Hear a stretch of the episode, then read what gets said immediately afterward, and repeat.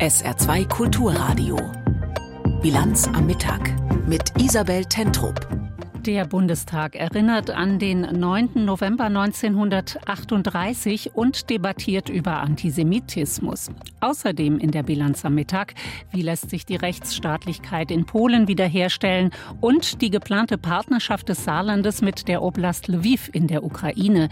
Dazu hören Sie einen Kommentar. Herzlich willkommen. Deutschland am 9. November 1938. Damals, vor 85 Jahren, wurden jüdische Häuser und Synagogen geplündert, in Brand gesteckt. Tausende Jüdinnen und Juden wurden misshandelt, verhaftet oder getötet. In der Bundesrepublik wird jedes Jahr an den nationalsozialistischen Terror rund um den 9. November von damals erinnert. Nie wieder ist dann die Mahnung. Auch in diesem Jahr gedenkt der Bundestag der Opfer von damals. Bei der Gedenk Gedenkveranstaltung ging es aber auch um die Frage, wie Jüdinnen und Juden in Deutschland heute besser geschützt werden können. Aus dem Nie wieder ist ein Nie wieder ist jetzt geworden. Aus Berlin berichtet Andreas Reuter. Auf der Tribüne im Bundestag der israelische Botschafter, der Präsident des Zentralrats der Juden in Deutschland und Margot Friedländer, Holocaust-Überlebende, 102 Jahre alt, Wohnort Berlin. Auch in Deutschland erlebten Jüdinnen und Juden gerade wieder offenen Antisemitismus und Hass. Das sei unerträglich, sagte Bundestagspräsidentin Bärbel Baas. Die historische Verantwortung Deutschlands für den Holocaust muss sich jetzt in konkretem Handeln zeigen. Und es liegt an uns, in welcher Gesellschaft wir leben wollen. Nie wieder ist jetzt. Konkretes Handeln gegen Antisemitismus in Deutschland. Dafür ist in der Bundesregierung die Innenministerin zuständig, Nancy Faeser. 2023 ist nicht 1938. Wir stehen allen zur Seite, die von Antisemitismus, Hetzpropaganda und Gewalt betroffen sind. Es ist unsere gemeinsame Aufgabe, Jüdinnen und Juden in Deutschland zu schützen. Jeder Angriff auf sie ist ein Angriff auf unsere freie Gesellschaft. Konkret erinnerte Feser an das Betätigungsverbot für die Hamas und die Auflösung des pro-palästinensischen Vereins Samidun. Diese Demokratie, unsere Demokratie, toleriert keinerlei Judenhass und ich kann Ihnen versprechen, wir arbeiten schon an weiteren Verboten. Richtig so, sagte Alexander Dobrindt von der CSU, aber noch nicht genug. Stufen Sie Antisemitismus als besonders schweren Fall der Volksverhetzung ein und verhängen Sie eine Mindestfreiheitsstrafe von sechs Monaten für diejenigen, die gegen Israel hetzen. Schreiben Sie ins Aufenthaltsgesetz, dass antisemitische Straftaten zu einer regelhaften Ausweisung führen und regeln Sie den Passentzug bei Doppelstaatlern bei Verurteilung wegen antisemitischer Straftaten. Christian Dürr, Fraktionschef der FDP, forderte, antisemitisch auffällige Personen dürften nicht eingebürgert werden. Für Beatrix von Storch von der AfD ist Antisemitismus in Deutschland heute ein Phänomen von Muslimen. Auf den Palästinenser-Demos sehen wir dieser Tage vereint Islamisten und Linke. Diesen Antisemitismus, der real jüdisches Leben und die Existenz Israels bedroht und auslöschen will, finden wir nicht unter der arbeitenden deutschen Bevölkerung. Erbärmlich und verlogen nannte das Konstantin von Notz von den Grünen. Sie laufen bedenkenlos neben den Corona-Leugnern, die ununterbrochen eine vermeintliche jüdische Weltverschwörung propagieren. Herr Höcke spricht vom Mahnmal der Schande. Für Herrn Gauland sind die Verbrechen des nationalsozialistischen Deutschlands ein Fliegenschiss. Sie relativieren das Menschheitsverbrechen der Shoah und sie tun es ständig. Historische Verantwortung wahrnehmen, jüdisches Leben in Deutschland schützen. So der Titel der Debatte. Eine dazu passende Entschließung wurde anschließend aber noch nicht verabschiedet, denn die Ampelparteien und die Union hatten unterschiedliche Entwürfe eingebracht. Vielleicht, so die Hoffnung einiger Abgeordneter, werde man sich in den Ausschüssen noch auf einen gemeinsamen Text einigen. Erinnerung an den 9. November 1938. Der Bundestag gedachte heute der Opfer des Naziterrors von damals. In diesem Jahr geht es aber auch um die Frage, wie Jüdinnen und Juden in Deutschland gegenwärtig besser geschützt werden können. Angesichts der Lage im Nahen Osten haben antisemitische Straftaten in Deutschland zugenommen. Mehr als ein Monat ist vergangen seit dem Massaker der Hamas im Süden Israels. Am 7. Oktober verschleppte die Terrorgruppe außerdem mehr als 200 Geiseln aus Israel in den Gazastreifen. Seit diesem Angriff führt Israel Krieg gegen die Hamas. Im Hintergrund laufen offenbar Verhandlungen über eine Feuerpause. Im Gegenzug soll die Hamas die Freilassung einiger Geiseln angeboten haben. Björn Dake berichtet. Das Propagandavideo der Hamas sieht aus wie ein Computerspiel. Radikale Kämpfer laufen mit Panzerfäusten auf den Schultern durch Trümmer und zerbombte Häusereien. Im Schutz der Gebäude feuern sie auf israelische Panzer. Flammen und Qualm ihrer Treffer sind in Zeitlupe zu sehen. Geräusche untermalen die Bilder des Häuserkampfes in Gaza. Die Nachrichtenagentur Reuters konnte verifizieren, dass ein Teil der Bilder in Beit Lachia, ganz im Norden des Gazastreifens, entstanden ist. Die Terrororganisation Hamas behauptet, der israelischen Armee schwere Verluste zugefügt zu haben. Die israelische Armee zeigt andere Bilder. Bagger heben Betonplatten hoch. Sie legen die Eingänge zum Tunnelsystem der Hamas frei. Explosionen sind zu sehen und zu hören. Die Pioniere haben nach eigenen Angaben schon mehr als 130 Tunneleingänge gesprengt. In dem Video ist zu sehen, wie ein israelischer Soldat in einem Haus auf Autobatterien zeigt. Mit ihnen soll die Belüftung eines Tunnels betrieben worden sein. Wann und wo genau die Bilder aufgenommen wurden, ist unklar. In den Tunneln der Hamas werden auch viele der verschleppten Geiseln vermutet. Vertreter der Vereinten Nationen und Diplomaten bestätigen, dass darüber verhandelt werde, bis zu 15 Geiseln freizubekommen. Im Gegenzug soll Israel seine Angriffe für zwei bis drei Tage einstellen. Solche Andeutungen der Hamas und der Vermittler in Katar und Ägypten kursieren seit Tagen, ohne dass erkennbar etwas passiert. Ein Sprecher des bewaffneten Arms der Hamas, Abu Ubaidah, stiftete am Abend zusätzlich Verwirrung in einem Propagandavideo. Der Versuch, zwölf von ihnen freizulassen, ist vor ein paar Tagen gescheitert. Eine große Zahl der Gefangenen ist tot. Manche sind unter den Trümmern, manche werden behandelt, manche kämpfen um ihr Leben. Das ist der Beweis für die Arroganz und Verwirrtheit des Feindes. Der einzige Weg zu einer Freilassung der Geiseln sei ein Gefangenenaustausch mit palästinensischen Gefangenen in israelischen Gefängnissen. Die Hamas hat bisher keine Namensliste der Geiseln vorgelegt. Wie es den etwa 240 Menschen geht, lässt sich unabhängig nicht überprüfen. Der Sprecher der israelischen Armee, Daniel Hagari, wollte die Berichte über die Verhandlungen am Abend nicht bestätigen. Es gibt keinen Waffenstillstand. Es gibt keinen Waffenstillstand. Wir kämpfen gegen die Hamas. Es gibt keinen Waffenstillstand. Die Menschen in Gaza fliehen vom Norden in den Süden. Sie verstehen, dass die Hamas sie als menschliche Schutzschilde missbraucht. Was es gibt, sind humanitäre Pausen. Der Fluchtkorridor für die Menschen aus dem Norden des Gazastreifens soll heute für sechs Stunden offen stehen. Nach Einschätzung der israelischen Armee haben sich in den vergangenen Tagen Zehntausende Palästinenser auf den Weg gemacht in Richtung Süden. Die Vereinten Nationen bestätigen, dass die Zahl der Flüchtlinge auf der Route sprunghaft angestiegen ist. SA2 Kulturradio hier. Sie hören die Bilanz am Mittag und wir schauen jetzt nach Brüssel. Dort geht es heute um die EU-Schuldenregeln, die bestehenden 25 Jahre alt, festgelegt im sogenannten Stabilitäts- und Wachstumspakt. Doch viele EU-Länder halten sich nicht dran. Nun sollen die Regeln reformiert werden. Darüber beraten heute die EU-Finanzminister und nach langem Streit scheint eine Einigung in Sicht. Aus Brüssel Holger Beckmann. Mit einer Reform der EU-Regeln zur Staatsverschuldung und zum Defizit öffentlicher Haushalte kommen Europas Finanzminister offenbar voran. Bei ihrem sogenannten ECOFIN-Treffen in Brüssel war heute von einer deutlich besseren Gesprächsatmosphäre die Rede. Bisher hatte es vor allem zwischen Deutschland und Frankreich Differenzen in dieser Frage gegeben. Während die französische Seite die strengen Regeln von maximal 60 Prozent Staatsverschuldung und höchstens drei Prozent Defizit deutlich lockern wollte, beharrte die Bundesregierung Bundesregierung auf verbindlichen Höchstgrenzen. Man sei sich jetzt im Kreise aller EU-Mitgliedstaaten darüber einig, dass es in jedem Fall Vorgaben zu einem jährlichen Defizitabbau in den einzelnen Ländern brauche, sagte Bundesfinanzminister Lindner in Brüssel. Deutschland plädiere dafür eine ambitionierte Herangehensweise. Um eine Reform des sogenannten Euro-Stabilitätspaktes wird in der EU schon seit einigen Jahren gerungen, doch erst seit Anfang dieses Jahres gibt es darüber tatsächlich ernsthafte Verhandlungen. Druck zu einer Reform kam vor allem aus den eher höher verschuldeten südeuropäischen Staaten.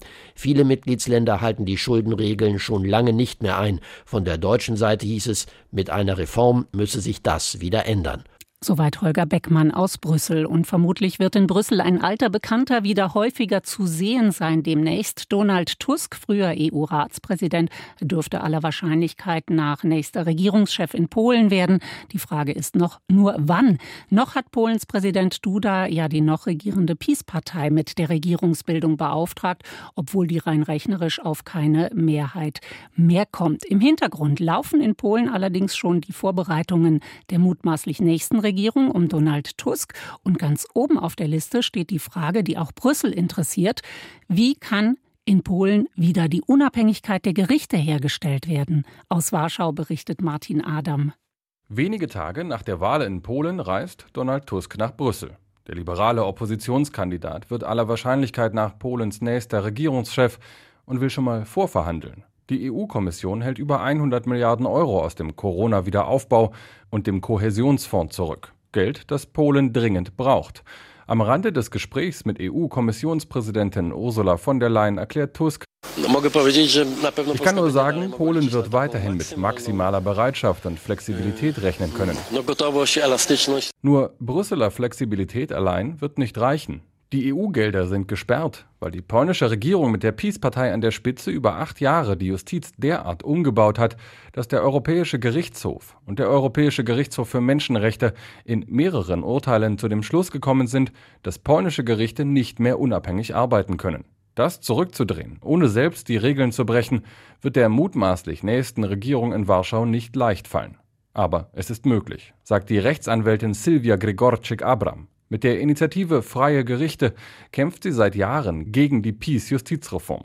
Deren Kernstück war der Landesrichterrat, ein Gremium, das neue Richterinnen und Richter ernennt. Von der Peace umgebaut, sodass jetzt Politiker entscheiden, wer in den Gerichten urteilt. Das ist ein illegal zustande gekommenes Organ gegen die polnische Verfassung und die Europäische Konvention für Menschenrechte. Der Landesrichterrat muss wieder auf verfassungsgemäße Weise einberufen werden.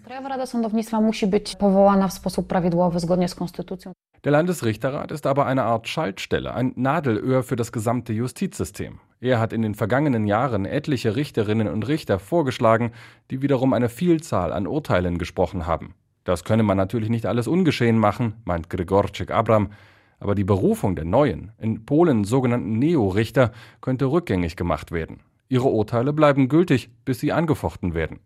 Auch das Verfassungsgericht wurde von der Peace-Regierung umgestaltet. Stellen sind seitdem teilweise doppelt besetzt, die Amtszeit der Gerichtspräsidentin eigentlich seit Monaten abgelaufen. Das Gericht ist darüber in sich derart zerstritten, dass es aktuell nicht mehr handlungsfähig ist. Zumindest die unrechtmäßig berufenen Richterinnen und Richter könnten ihre Posten verlieren, meint Silvia Grigorczyk-Abram. Und wenn Generalstaatsanwaltschaft und Justizministerium nicht mehr, wie von der Peace eingeführt, in einer Hand sind, dann könnte man auch die Disziplinarmaßnahmen gegen unliebsame Richter schlicht einstellen. Schwieriger werde, all das nachvollziehbar zu machen, ohne dass es wie eine politische Vendetta aussieht. Es ist unsere Aufgabe und die Aufgabe der Politiker, das zu erklären. Zu sagen, das ist keine Blutrache, das ist nicht wir gegen sie und jetzt werden hier unsere Richter installiert. Denn es geht um die Umsetzung der Verfassung und der europäischen Urteile. Noch sind das alles nur Theorien. Klar ist aber jetzt schon, dass vieles dabei von Präsident Andrzej Duda abhängen werde. Er muss jedes Gesetz unterschreiben, hält bisher aber loyal zur Peace. Wenn er auch kein Freund einer Reform der Justizreform sein wird, so hofft Silvia Gregorczyk-Abram doch, dass Duda auch nicht als Blockierer der EU-Milliarden dastehen will. Wie es der FDP in der Ampelkoalition geht, das hören Sie gleich in der Bilanz am Mittag nach einigen Nachrichten des Tages. Heute mit Katrin Aue. Die Ampelkoalition hat sich auf eine Unterstützung der Industrie gegen die hohen Strompreise geeinigt. Geplant ist laut Justizminister Buschmann eine Steuersenkung für das produzierende Gewerbe vom Mittelstand bis zur Industrie. Gelten soll sie zunächst für die Jahre 2024 und 2025. Die Deutsche Bahn hat zum Auftakt der Tarifverhandlungen mit der Gewerkschaft Deutscher Lokomotivführer GDL ein Angebot vorgelegt. Wie aus einer Erklärung der Bahn hervorgeht, bietet sie 11 Prozent mehr Lohn sowie eine Inflationsprämie. Der GDL geht es vor allem um deutlich kürzere Arbeitszeiten für schichtbeschäftigte Lokführer, 35 statt 38 Wochenstunden. Aus Sicht der Bahn ist das aber der falsche Weg. Der Alkoholkonsum in Deutschland ist seit 1995 teils deutlich gesunken. Das geht aus der Antwort der Bundesregierung auf eine Anfrage der Linksfraktion im Bundestag hervor. Danach tranken Männer zuletzt im Schnitt 2,1 Liter Bier pro Woche. 1995 waren es noch dreieinhalb Liter.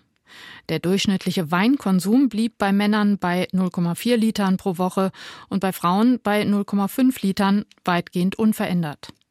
Der sogenannte riskante Alkoholkonsum ging bei Männern seit 1995 zurück. Bei Frauen stieg er in den letzten Jahren leicht an. Der Untreueskandal bei der Handwerkskammer des Saarlandes weitet sich offenbar aus. Nach HWK-Präsident Wegner und dem ehemaligen Hauptgeschäftsführer Klein Zirbes ist nun auch der aktuelle Hauptgeschäftsführer Reis ins Visier der Ermittler geraten. Wie die Handwerkskammer mitteilte, hat Reis den Kammervorstand gebeten, seinen Resturlaub nehmen zu können. Er wolle dabei mitwirken, die gegen ihn erhobenen Vorwürfe aufzuklären. Der Vorstand habe dieser Bitte entsprochen. Die Staatsanwaltschaft bestätigte dem SR, dass gegen Reis wegen des Verdachts der Untreue und der Korruption ermittelt wird. Die FDP, der kleinste Partner in der Bundesregierung. Die Partei sieht gerade einigermaßen angeschlagen aus. Schlechte Umfragewerte in den eigenen Reihen grummelt es. Einzelne Mitglieder fordern schon raus aus der Ampel. Wie die FDP sich selbst in dieser Koalition sieht, dieser Frage geht unsere Berlin-Korrespondentin Vera Wolfskämpf nach. Besser nicht regieren als falsch regieren. Dieser schon etwas ältere Ausspruch von FDP-Chef Christian Lindner scheint manche in der Partei wieder zu beschäftigen. 26 Mitglieder haben einen Weckruf Freiheit verfasst. In dem Papier stellen sie die Koalition mit SPD und Grünen in Frage. Die FDP verbiege sich darin bis zur Unkenntlichkeit. Parteichef Lindner soll schmallippig auf den Aufruf reagiert haben. Namhafte FDP-Mitglieder haben sich bisher nicht angeschlossen. Und auch die Bundestagsabgeordnete Güde Jensen sieht das anders. Ich nehme in jedem Gesetz eine sehr, sehr klare liberale Handschrift wahr, wohl wissend, dass wir die kleinste Partnerin in dieser Koalition sind und deswegen umso besser verhandeln und umso nachdrücklicher auch bestimmte Argumente deutlich machen müssen, um diese Punkte dann am Ende in Gesetzen zu landen. Die FDP hofft auf Zuspruch, indem sie vehement für ihre Ziele eintritt, auch konfrontativ gegen die Koalitionspartner. Zuletzt hat der Parteichef den beschlossenen Kohleausstieg hinterfragt. Für Güde Jensen ist aber wichtig, dass wir vor allen Dingen in der Kommunikation über unsere Entscheidung besser werden müssen. Also besser erklären, warum am Ende ein Kompromiss und nicht FDP pur steht. Die Verfasser des Weckrufs Freiheit ziehen einen anderen Schluss. Sie wollen eine Mitgliederbefragung starten, ob die FDP in der Koalition bleiben soll. Dafür sammeln sie gerade Unterschriften. Nur 500 sind nötig. FDP-Generalsekretär Bijan Djirsaray sagt dazu, ich kann Ihnen nur als Generalsekretär sagen, dass ich jede Stimme in der FDP ernst nehme und dementsprechend wir die Diskussionen auch sehr offen und fair miteinander führen. Müssen sich SPD und Grüne etwa Sorgen machen, dass sie ihren Koalitionspartner verlieren? Die FDP ist heute eine Regierungspartei und eine Regierungspartei muss die Probleme, die im Land existieren, die Herausforderungen, die im Land existieren, lösen. Und das in einer Zeit der Krisen. Krieg in der Ukraine, Terrorangriff der Hamas auf Israel, die Migrationsfrage. Aber hat die Regierung die richtigen Lösungen? Die Wählerschaft ist nicht überzeugt. Die Koalition insgesamt hat schlechte Werte. Aber bei der FDP ist es verheerend. Zuletzt landete sie im ARD-Deutschland-Trend bei 4 Prozent. Fraktionschef Christian Dürr sagt, die FDP müsse die richtigen Schwerpunkte setzen und an einem besonders festhalten. Ohne die Freien Demokraten würde Deutschland sich schon lange nicht mehr an die Schuldenbremse halten. Wir kommen mit dem Geld aus, was die Steuerzahlerinnen und Steuerzahler uns zur Verfügung stellen. Dafür sei die FDP gewählt, betont Dürr. Deshalb will er sich in der Koalition für Reformen einsetzen. Auch Güde Jensen empfiehlt ihrer Partei, diesen teilweise holprigen Weg, auch von Verhandlungen, die teilweise auch langwierig sind, weiterzugehen. Und es ist aus meiner Sicht der denkbar faulste und einfachste Weg, hinzuschmeißen und zu sagen, nö, da machen wir jetzt nicht weiter mit. Nicht regieren ist für die FDP in dieser Lage also keine Option. Soweit Vera Wolfskämpf aus Berlin. Das Saarland bekommt eine neue Partnerregion, die ukrainische Oblast Lviv. Eine entsprechende Vereinbarung hat die saarländische Ministerpräsidentin gestern in der Ukraine unterzeichnet. Anke Rehlinger will damit die Beziehungen des Saarlandes in, ins polnisch-ukrainische Grenzgebiet ausweiten. Die Partnerschaft mit Lviv ein Zeichen nicht nur in Richtung Europäische Union, meint Florian Mayer aus der SR Politikredaktion. Die saarländische Ministerpräsidentin reist in die polnische Partnerregion und unterzeichnet dabei noch eine Partnerschaft mit der ukrainischen Oblast Lviv, knapp 70 Kilometer hinter der polnisch-ukrainischen Grenze. Und das auch noch an dem Tag, an dem die EU-Kommission dem Beitritt der Ukraine zustimmt. Selbstinszenierende Symbolpolitik mögen Kritiker da jetzt rufen. Wer sich für nicht mehr als Oberflächlichkeiten interessiert, mag da nicken. Aber dahinter steckt mehr. Anke Rehlinger ist die erste Ministerpräsidentin, die nach 14 Jahren Partnerschaft nach Polen gereist ist. Schon alleine das ist ein Signal, wenn auch mangels Einfluss des Saarlandes kein großes, an ein Land, das sich nach einem harten Rechtsruck und Anti-Europakurs vermutlich wieder neu ausrichten kann. Und es ist auch nicht der erste saarländische Einsatz für europäische Grundwerte in der polnischen Partnerregion.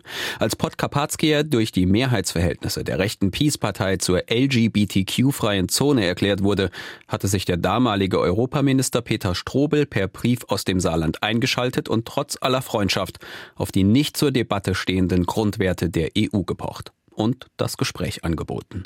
Nun mag der Brief dort niemanden ins Wanken gebracht haben, aber er war ein Zeichen. Anke Rehlinger führt diesen Weg folgerichtig fort. Eine Handreichung auf dem Weg zurück zu Europa.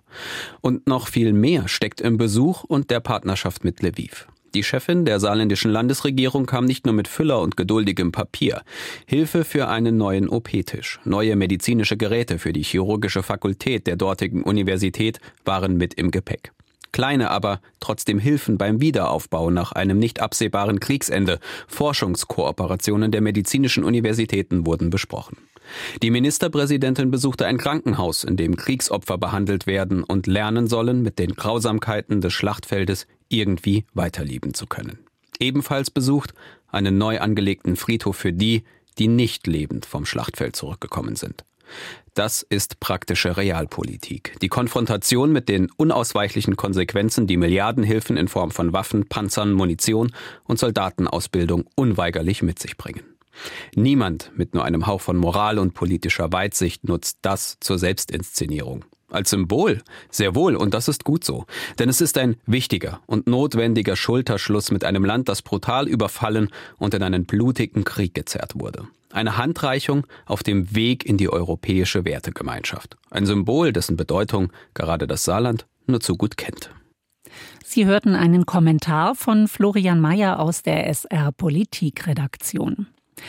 Die Stadt Mostar, seit 30 Jahren fielen ein Begriff auch über Bosnien-Herzegowina hinaus. Und zwar aus traurigem Grund. Denn heute vor genau 30 Jahren, am 9. November 1993, wurde im Bosnienkrieg die alte Brücke in Mostar durch Granatenbeschuss zum Einsturz gebracht. Sie war damals und ist auch heute wieder das architektonische Wahrzeichen der Stadt, ein UNESCO-Weltkulturerbe was damals 1993 genau passiert ist und wie es heute nachwirkt, darüber berichtet unser Korrespondent für Südosteuropa Oliver Schosch. Ein Videoclip der Zerstörung der alten Brücke von Mostar, der fast 30 Jahre lang von kroatischen Soldaten unter Verschluss gehalten wurde. Dann kam er in den Besitz des Zentrums für Frieden in Mostar und wurde vor einem halben Jahr veröffentlicht. Das Besondere an dem Clip, zum ersten Mal sieht und hört man, wer die Brücke von Mostar kaputtgeschossen hat. Soldaten der bosnisch-kroatischen Armee HVO. Sie stehen auf einem Hügel ein paar hundert Meter von der Brücke entfernt. Direkt vor der Kamera sieht man zwei Soldaten, die mit einem Maschinengewehr feuern. Und dann sieht man, wie die Brücke weiter von Granaten getroffen wird und im Hintergrund wird gejubelt, während die Brücke in den Fluss Neretva stürzt. Jawohl, da haben wir's. Hau ab, du Drecksmoslem. Das war's. Noch ein bisschen, noch ein Schuss und dann stürzt sie ein. In Mostar gab es zu diesem Zeitpunkt einen Krieg zwischen zwei ehemaligen Verbündeten, zwischen der bosnisch-kroatischen HVO und der Armee Bosnien-Herzegowinas, in der überwiegend Bosniaken kämpften. Im Jahr zuvor, 1992, hatten beide Seiten noch gemeinsam Mostar verteidigt gegen die Angriffe der jugoslawischen Armee, aus der sich dann die bosnisch-serbische Armee formierte. Doch im Jahr 1993, als die Serben zurückgeschlagen waren, kämpften auch Kroaten gegen Bosniaken. Von kroatischer Seite hieß es oft, die Bosniaken hätten den Krieg begonnen, doch das stimme nicht und es hätte auch keinen Sinn gemacht, weil die Armee Bosnien-Herzegowinas der HVO militärisch klar unterlegen war, sagt der Historiker der Universität Sarajevo Amir Kliko. Er vertritt die international anerkannte Version der Geschichte. Immer wenn die Serben begonnen haben, ihre Großserbien-Fantasien zu realisieren, haben die Kroaten nachgelegt mit ihren Großkroatien-Fantasien. Der damalige kroatische Präsident Franjo Tudjman wollte Kroatien territorial erweitern um einen Teil Bosnien-Herzegowinas. Und Mostar sollte das Zentrum des neuen kroatischen Parastaats Herzeg-Bosna sein. Die kroatische und die bosnisch-kroatische Armee griffen von der Westseite Mostars an. Dort wurden einige Bosniaken getötet, die meisten wurden in Lager verschleppt. Die anderen Bosniaken, die im Ostteil der Stadt lebten, wo es Verteidigungsstellungen gab, wurden tagtäglich beschossen durch Granaten, Maschinengewehre von Scharfschützen und so weiter. Der Bosniake Eldin Palata war damals 20 Jahre alt und verteidigte den Ostteil der Stadt. Er machte eine der schon länger bekannten Aufnahmen von der Zerstörung der Brücke aus einem Versteck heraus. Wir sind immer an der Neretva entlang gelaufen, um uns vor den Scharfschützen zu verstecken. Und da habe ich gesehen, wie die alte Brücke mit Granaten beschossen wurde und dass sie nur noch an den Fugen gehalten hat. Dann bin ich nach Hause gerannt, um meine Kamera zu holen. Und dann habe ich gefilmt, wie die letzten Schüsse die Brücke getroffen haben und wie sie eingestürzt ist. Ich konnte das nicht fassen, als ich das durch die Kamera gesehen habe. Auch jetzt bekomme ich wieder eine Gänsehaut. Drei Soldaten der bosnisch-kroatischen HVO mussten sich vor dem Internationalen Strafgerichtshof für das ehemalige Jugoslawien in Den Haag verantworten. Sie wurden freigesprochen, weil die alte Brücke von Mostar als ein damals legitimes militärisches Ziel anerkannt wurde. Oliver Schosch über die Geschichte der alten Brücke in Mostar. Das Wetter im Saarland. Heute Nachmittag gibt es auch mal Regenpausen. Die Wolken lockern aber nur zögerlich auf und deshalb sind auch gebietsweise weitere Schauer möglich. Und am Abend her wird es von Frankreich her wieder häufiger nass. Bis 7 Grad im Hochwald, bis 11 Grad an Saar und Mosel heute. Kommende Nacht meist dichte Wolken, immer wieder Schauer. Zum Morgen hin werden die seltener 7 bis 4 Grad. Das war die Bilanz am Mittag mit Isabel Tentrup. Danke für Ihre Aufmerksamkeit. SR2 Kulturradio. Auslandspresseschau. Die EU-Kommission hat empfohlen, Beitrittsgespräche mit der Ukraine zu beginnen. Darüber müssen aber noch die Staats- und Regierungschefs der EU entscheiden. Außerdem gibt es weitere Beitrittskandidaten wie die Westbalkanstaaten. Der Standard aus Österreich sieht viele Schwierigkeiten bei einer möglichen EU-Mitgliedschaft der Ukraine. Trotzdem sei die Empfehlung der Kommission richtig. Beitrittsverhandlungen im 21. Jahrhundert, in Zeiten heißer Kriege nicht nur in der Ukraine, sondern nun auch in Nahost, haben einen ganz anderen Charakter als vor 25 Jahren. Es geht nicht nur darum, neue Mitglieder in einen gemeinsamen Wirtschaftsraum, den Binnenmarkt aufzunehmen wie früher. Sie folgen auch der Notwendigkeit, strategische außen- und sicherheitspolitische Ziele der Europäischen Union als Ganzes umzusetzen. Es geht darum, dass die EU das wichtige Nachbarland in Osteuropa nicht an Russland verliert. Themenwechsel. Heute, am 9. November, ist der 34. Jahrestag des Mauerfalls. Nepsovo aus Ungarn schreibt Nach dem Zusammenbruch des Kommunismus deuteten alle Zeichen auf den endgültigen Sieg der kapitalistischen Demokratie hin. Doch der erwartete Fortschritt in diese Richtung brach ab. Die internationale Finanzkrise von 2008 oder das Erstarken des Populismus waren Entwicklungen, die niemand hatte vorhersehen können. Die Politologen konnten nicht ahnen, dass nach dem Fall der Berliner Mauer in der demokratischen Welt neue Mauern entstehen würden. Sie sind das Werk von Politikern, die nur am Erhalt ihrer Macht interessiert sind. Am 9. November wird auch der Reichspogromnacht von 1938 gedacht. Damals zerstörten Nazi-Schlägertrupps Synagogen und jüdische Geschäfte. Hunderte Jüdinnen und Juden wurden getötet. Die Zeitung Dagens Nyheter aus Schweden mahnt Jetzt leben Juden wieder in Schrecken. Das Internet kocht vor Hass und Vorurteilen über. Jüdische Eltern haben Angst, ihre Kinder zur Schule zu schicken. Im Zusammenhang mit dem Krieg im Nahen Osten wird der Antisemitismus unter Gruppen mit Wurzeln in der Region erschreckend deutlich. Aber es ist ein großer Fehler und eine hinterhältige Verkleinerung des Judenhasses zu behaupten, dass es ihn nur dort gäbe. Zu dem, was den Antisemitismus zu einem der schlimmsten Gifte der Gesellschaft macht, gehört nämlich auch, dass er in die unterschiedlichsten Richtungen durchsickert. Der Antisemitismus muss weg. Das waren Auszüge aus Kommentaren der internationalen Presse, zusammengestellt von Klaas Christoffersen